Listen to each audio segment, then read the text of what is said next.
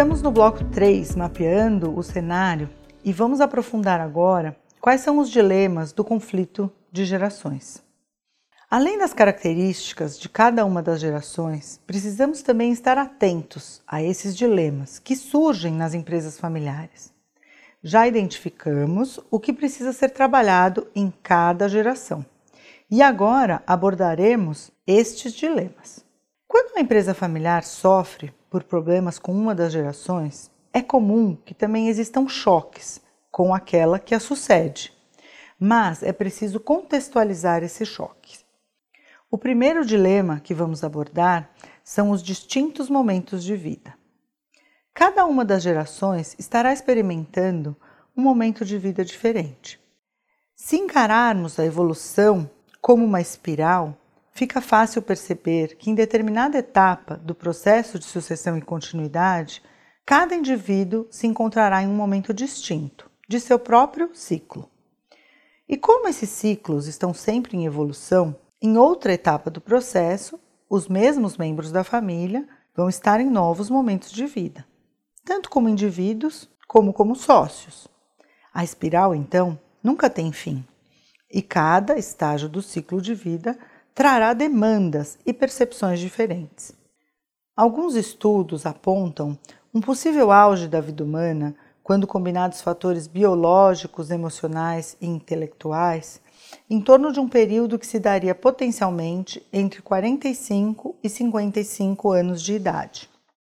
Considerando as particularidades de cada indivíduo e os avanços da longevidade com qualidade de vida, Podemos inclusive prever a ampliação dessa faixa etária, onde cada um de nós atingiria então seu pico de produtividade, criatividade e eficiência. Na convivência entre as duas gerações adultas durante o processo de transição, o que veremos serão os sucedidos atravessando esse pico e os sucessores a caminho dele, em uma curva ascendente. São momentos de vida distintos, que provocam pontos de vista e reações diferentes em cada um deles. A geração sucedida tende a não sentir ou não querer se sentir com a idade que tem, e a geração sucessora tende a querer se sentir com mais experiência do que tem, desejando conquistar seu espaço, às vezes de forma imatura ou até desarticulada. O que ocorre na prática é que uma geração não deseja se submeter à outra, somando-se a isso o possível espírito competitivo, abrindo uma disputa sobre qual modelo pode ser melhor. Neste momento, os representantes das duas gerações não se reconhecem como adultos. Às vezes, se chamam de velhos ou de crianças. Em alguns casos, há uma tentativa de se manter os papéis originais, com os pais tratando os filhos como crianças. Muitas vezes, a nova geração aceita esse papel ou seus membros agem como adolescentes rebeldes, não importando a idade que tenham.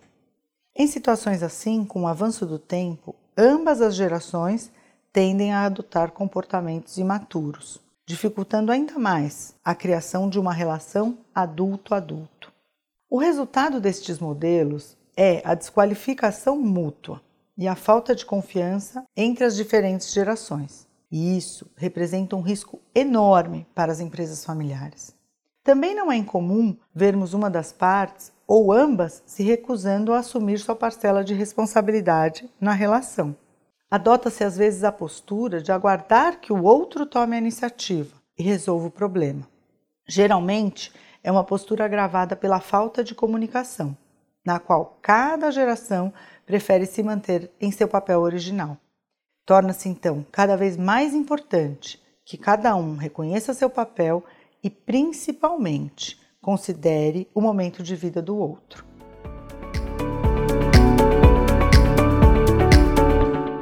O segundo dilema que vamos enfrentar se refere aos padrões familiares.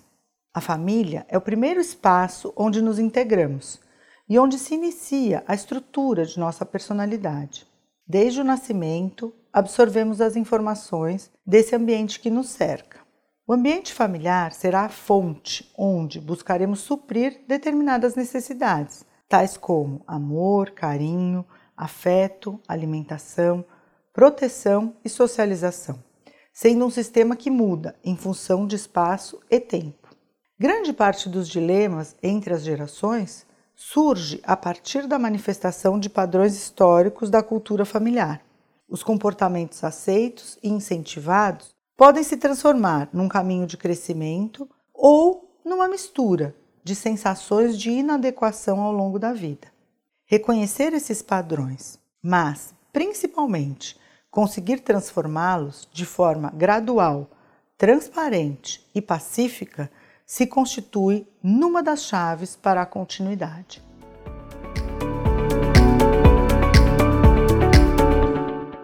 Outro tema é o padrão de comunicação. É preciso lembrar que a primeira geração normalmente foi marcada pela postura do patriarca, dono e presidente da empresa. Isso normalmente proporcionou uma clara diretriz, mas não gerou a necessidade do diálogo, que acaba por ser a base para uma boa relação societária. Além disso, historicamente, a hierarquia familiar tradicional reforça uma dificuldade de diálogo entre as gerações e até entre os familiares. Encontramos ainda em muitas culturas familiares a valorização da obediência aos mais velhos ou ao masculino. Inconscientemente, isso pode ter sido transmitido de geração para geração e se transformar num obstáculo ao envolvimento. Muitas vezes, por conta disso, os membros da nova geração vão deixando de se posicionar e de emitir opiniões, o que não é nada saudável para a relação com a geração fundadora. Em outro extremo, algumas famílias parecem dialogar em excesso, falando de tudo, mas às vezes não do que se precisa. Nesses casos, existe um pseudo-diálogo e ele pode ser usado como uma forma de desvio ou distração, evitando aqueles assuntos realmente relevantes ou até de maneira destrutiva, onde somente se dialoga em momentos de extrema carga emocional. A postura da nova geração poderá influenciar essas conversas. Seu grau de abertura e disposição será fundamental para este novo momento.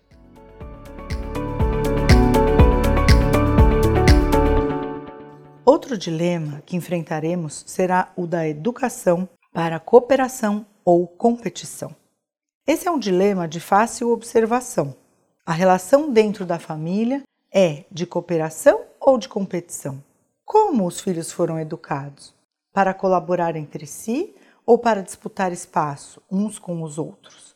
Em geral, a educação vigente estimula a competição, de forma clara e explícita ou às vezes não.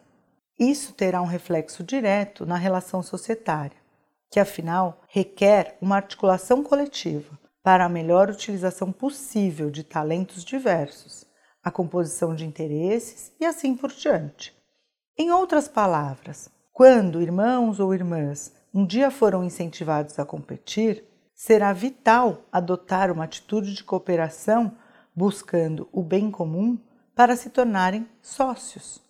Esta será uma das chaves para a perpetuação. Para superar este dilema, é preciso entender que há diferenças entre o papel de gestor e o de sócio, e, além disso, que um bom sócio pode agregar valor. Ser sócio não é apenas receber parte dos lucros do negócio, é também ser responsável pelo futuro da companhia, exercer uma influência positiva sobre seus destinos, saber como se inserir na relação societária e ter se preparado para cobrar e avaliar resultados, utilizando canais adequados. Considerando o longo prazo na empresa familiar, somente haverá ganhadores se todos ganharem. O grupo precisa ganhar junto.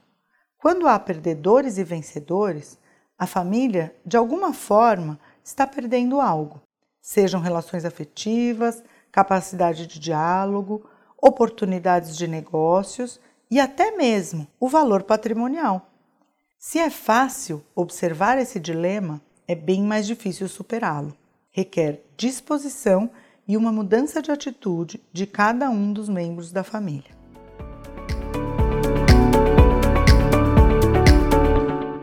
O próximo dilema é a nossa atitude em relação às diferenças. Responda rápido: famílias gostam de diferenças? Ah, em geral não. A maioria das famílias tem um modelo do que é bom e do que é certo, uma espécie de caixinha onde todos deveriam caber.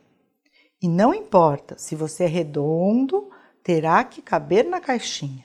É preciso encaixar-se.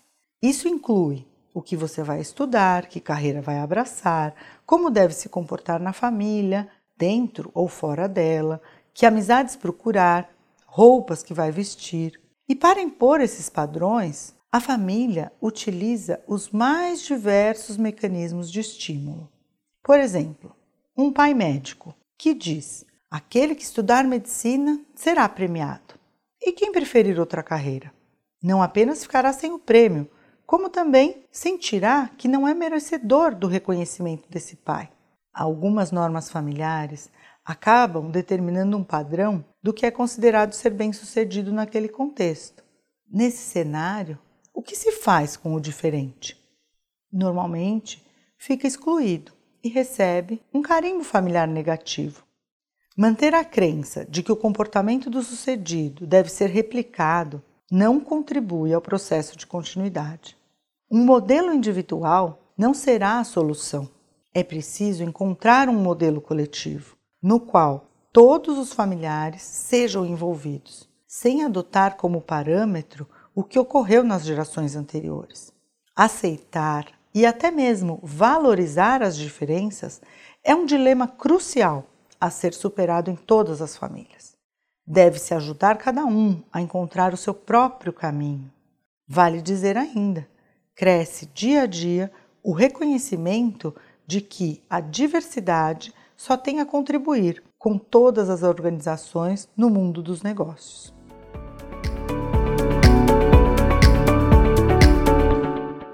Nosso próximo dilema será a educação para dependência ou independência. A tendência predominante na maioria das famílias é a de alimentar um grau relativamente elevado de dependência entre seus membros, em especial dos filhos em relação aos pais. Nas famílias empresárias, por haver se tornado uma referência de sucesso, isso tende a ser um padrão ainda mais forte. O medo do mundo externo, o esforço para manter o controle sobre tudo que está à sua volta, geralmente levam à criação de estruturas de dependência. Isso é natural, até compreensível.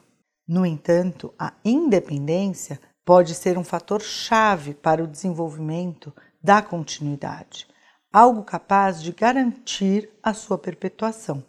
Incentivar uma interdependência pode ser o caminho ideal para superar esse dilema, propiciando o equilíbrio entre o pertencimento à família e o desenvolvimento da individualidade de cada um.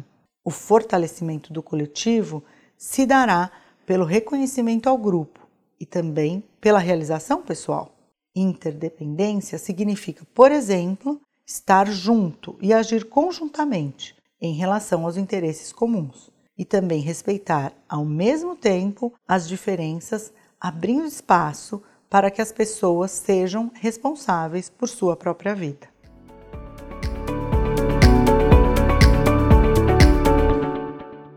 Último dilema que vamos abordar, mas não menos importante, é o dilema das pendências do passado. As histórias vividas ao longo da trajetória da família são transmitidas de geração em geração.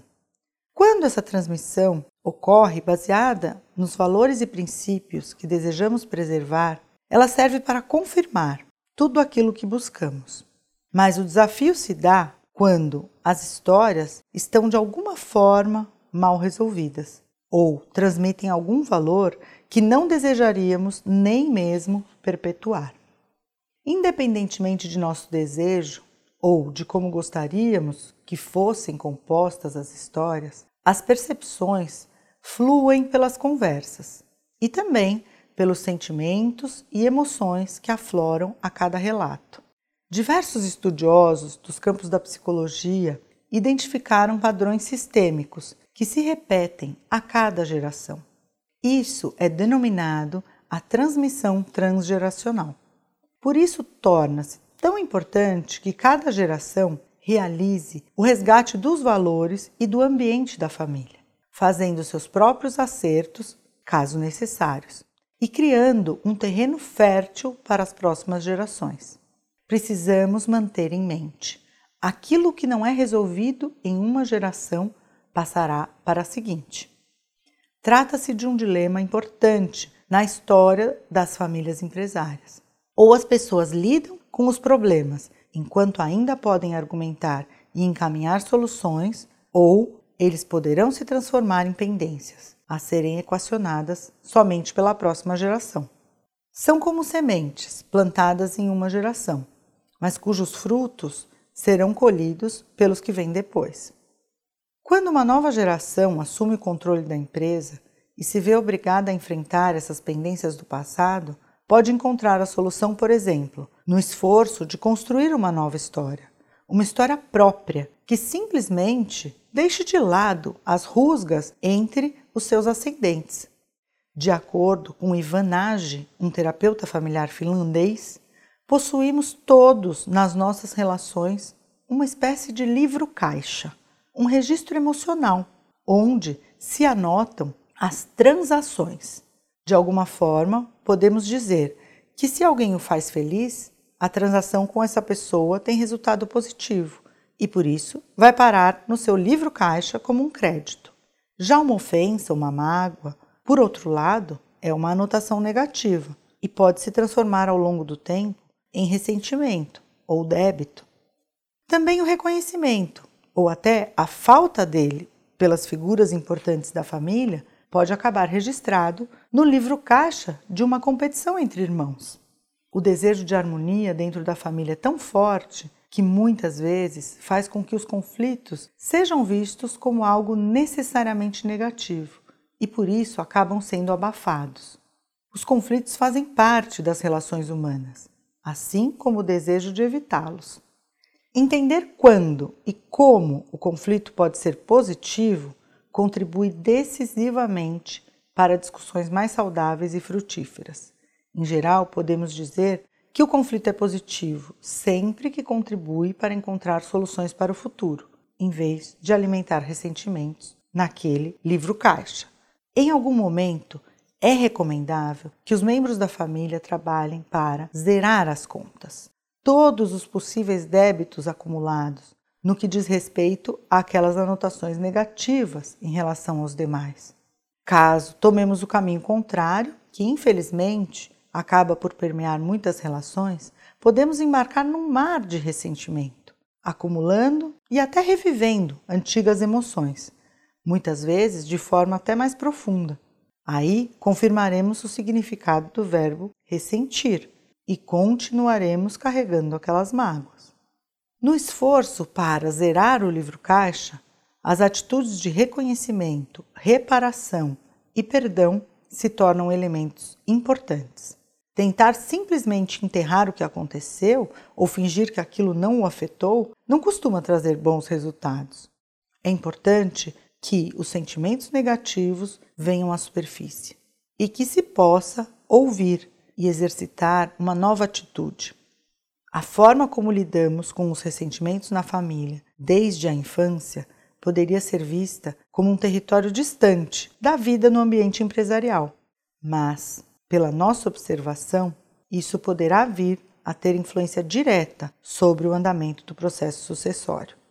Essa tarefa então envolverá esforço, e sabemos que é possível chegar bem perto construindo as bases para uma boa relação societária.